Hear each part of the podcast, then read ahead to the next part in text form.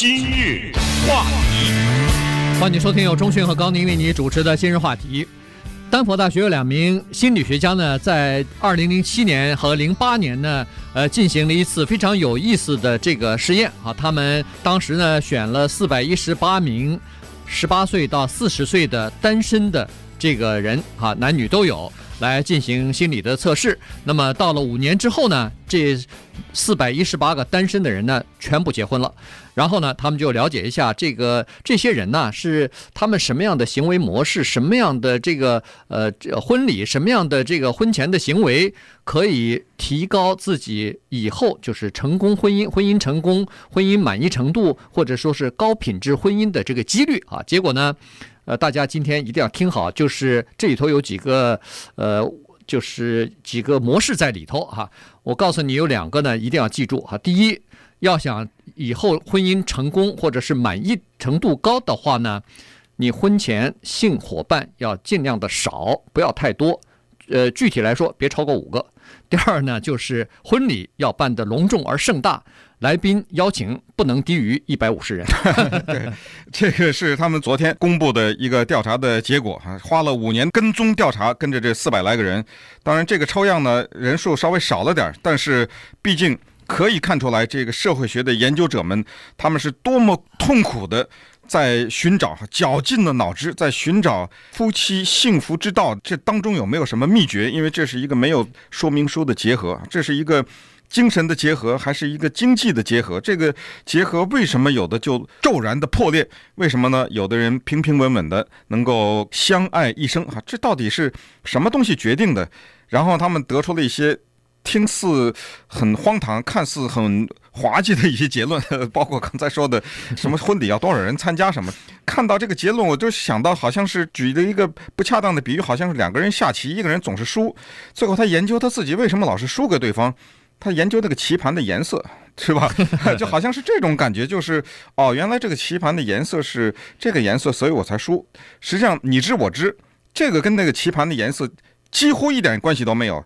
为什么说几乎？因为也许有一点关系。比如说我这个人天生就憎恨，比如说黄颜色，结果这棋盘是黄的，影响我的心情，我输了。有没有可能？有这个可能，但是归根结底。还是实力决定嘛，对不对？这两个人谁能赢得了谁，是由实力来决定。和你的付出，你花了多少时间研究这个东西，你花了多少时间，你练习的程度是由这个决定的。那么婚姻也是这样哈，婚姻呢，就是说我这个婚礼我是一个人都没请，还是请了一千个人。现在我就告诉你说，如果有人告诉你这个决定你的婚姻的幸福，那我是坚决不相信的。啊，这个东西我是绝对的对此表示质疑。对，但是人家呢不能决定，但是能提高。人家呢，他也有他一番道理。对，所以我们听一听他的这番道理。在驳斥他之前呢，我们先听一听他讲出些什么道理。为什么认为这样会增加你的幸福感，或者是维持你的婚姻的长久？对。呃，他就对这些刚才说的这四百一十八个人就进行调查了啊，就是说婚姻的幸福的程度到底怎么样？那么有多少人是认为自己两个人的这个两人世界是向好的向方向发展，而有多少人说是已经考虑过要离婚了哈？因为你可以想象得出来，这五年期间他们陆续结婚，那有的人可能有的已经离婚了，对，最多也就是结婚了。五年吧，呃，这就是从他调查的时候到最后再被调查的时候，就是五年时间嘛。当时还是单身，现在已经结婚了，那最多就是四五年的功夫，有的可能更短，一两年的都有，一两个月都有，说不定。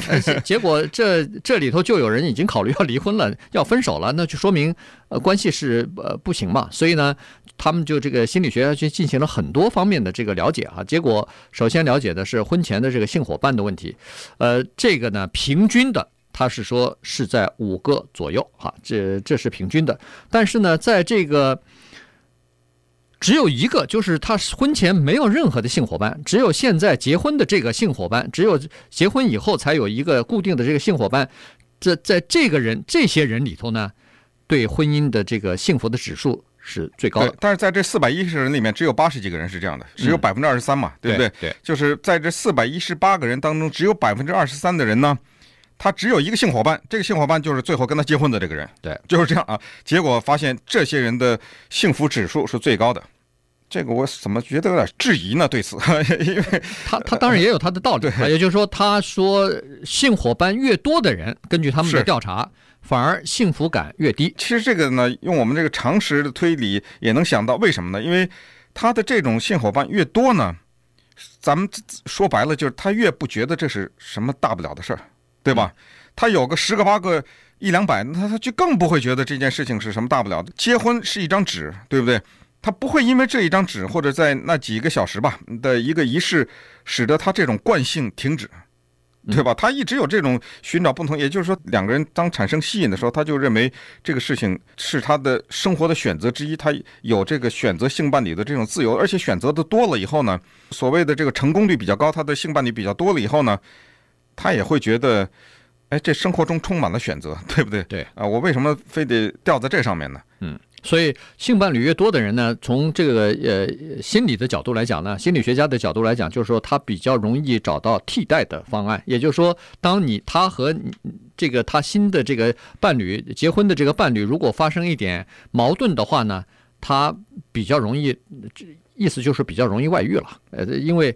他很难保持一种承诺，就对一个人的承诺，这个是呃为什么性伴侣越多，呃反而幸福的指数，就是婚姻的幸福指数越低的这个道理哈。当然还有一种呃这调查呢，是也是这两个心理学家做出来的，就是说如果婚前和别人同居过的话，那么高品质的婚姻的这个比例呢也是比较低的哈。那最差的一种呢是和别人同居，是婚前和别人同居，而且。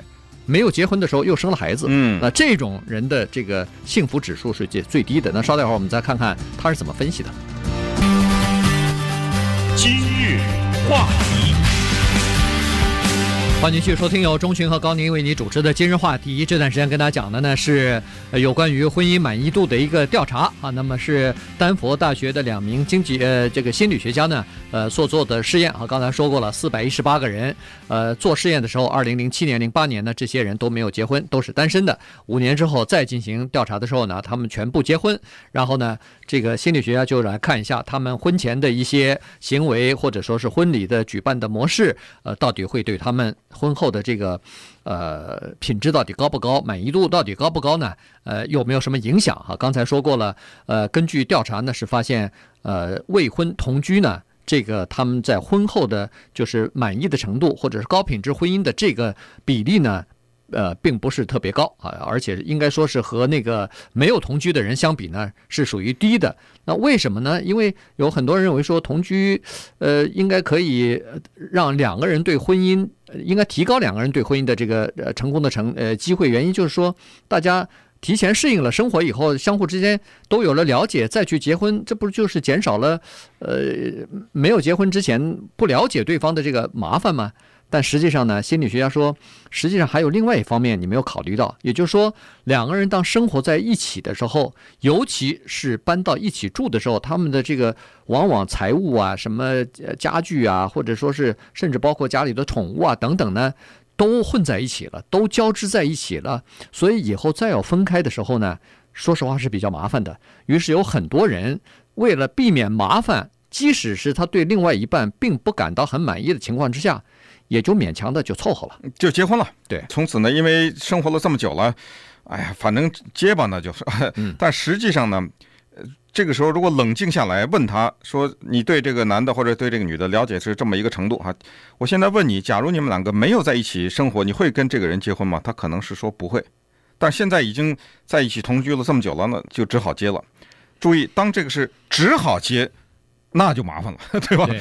当时这种条件，所以他把这个同居呢分为两类，一类呢就是这种情况，就是哎，咱们两个好了一段时间了，总得住在一起吧，这是一类。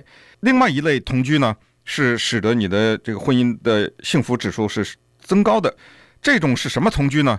是这两个人在没有同居之前，已经把一切的事情。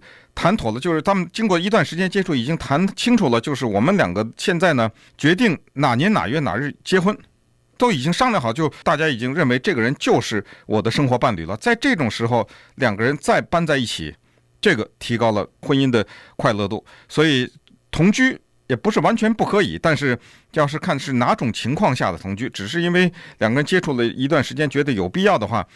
那不行，他说必须得是明白的是说我们要准备结婚，那才可以啊，这是一种。还有一个就是我们说的什么一见钟情啊，什么这种哈，是什么情况下你们两个认识的？这个呢也挺有意思的。他就是凡是这种经过朋友介绍比较偶然的机会相遇的这种，和两个人本来就认识，但是呢一开始没有感情，但慢慢慢慢慢接触下来在一起，所谓日久生情嘛哈，接触下来以后呢，哎产生了感情，他。这个统计或者说他这个跟踪调查告诉我们说，这种偶然的相遇的这种结合的快乐的程度呢，低于那种比较慢慢的缓慢进展的这种关系。嗯，对。那最糟糕的就是刚才所说的婚前不仅同居，而且生了孩子。哦，还生了孩子。对，这个这种人他是说，这是叫被迫结婚嘛？对，这是就是这叫什么？呃，借子结婚，或者是这这种奉子哎，奉子结婚。那。呃，尤其他主要是对这个受过大学教育程度以上的这些人进行调查的时候呢，居然发现有这种情况的人结婚，对婚姻之后的这个幸福指数或者说幸福的满意程度 只有百分之三，这是最低的了哈。那其他的大学毕业的人用就是没有这方面情况的人呢，人家的这个幸福指数百分之四十四，所以你可以想象出来这两者。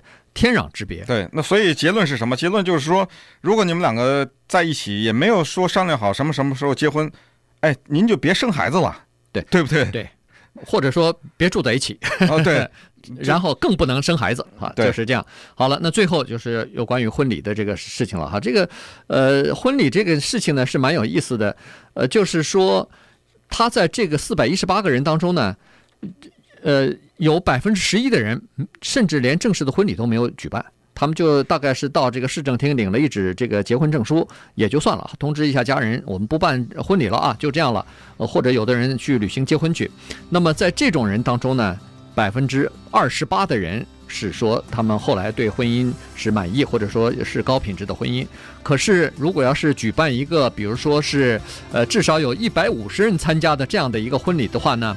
哎，他的这个满意的程度啊，一下子比那个不办婚礼或者小婚礼的指数呢，要高出百分之五十二来。它是三类，一共是五十人以下，一个是一百人左右，一个是一百五十人以上。统计下来，那个五十个人以下的婚礼的那个呢，相对来说最糟糕。中间那个普通一百五十人以上的这个婚姻以后最幸福。